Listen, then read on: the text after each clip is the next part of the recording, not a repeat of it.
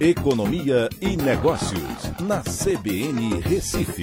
Oferecimento Cicred Recife e Seguros Unimed. Soluções em seguros e previdência complementar.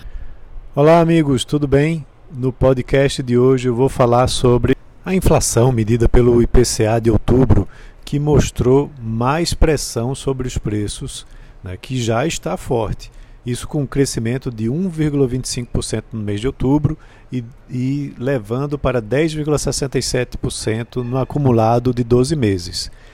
Essa foi a maior variação para o mês de outubro desde 2002 e o maior patamar no acumulado é, em 12 meses desde 2016. E a pergunta é: até onde essa inflação vai chegar? Né? É, o Banco Central, que atua é, fortemente para controlar a inflação, faz vários estudos de acompanhamento.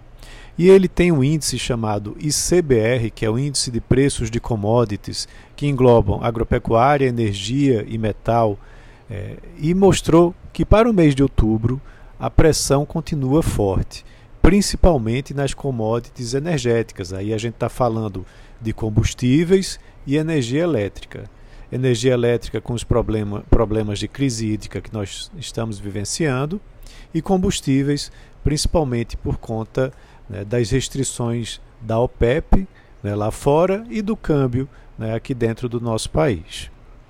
Importante mencionar que nas indústrias o componente energético é um dos principais itens de despesa, junto com os custos de mão de obra e com os impostos.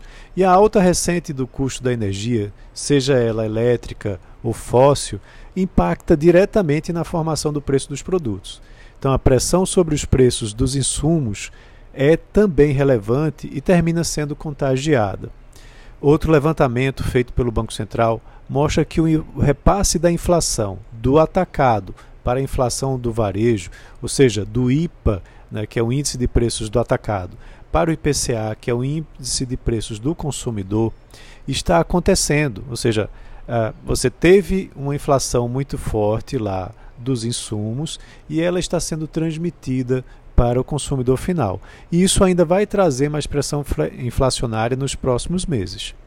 E também a formação dos preços em relação ao custo dos insumos da indústria também tem andado lado a lado, mostrando que a indústria está repassando esses custos. Esses dados indicam que o teto da inflação ainda não foi atingido.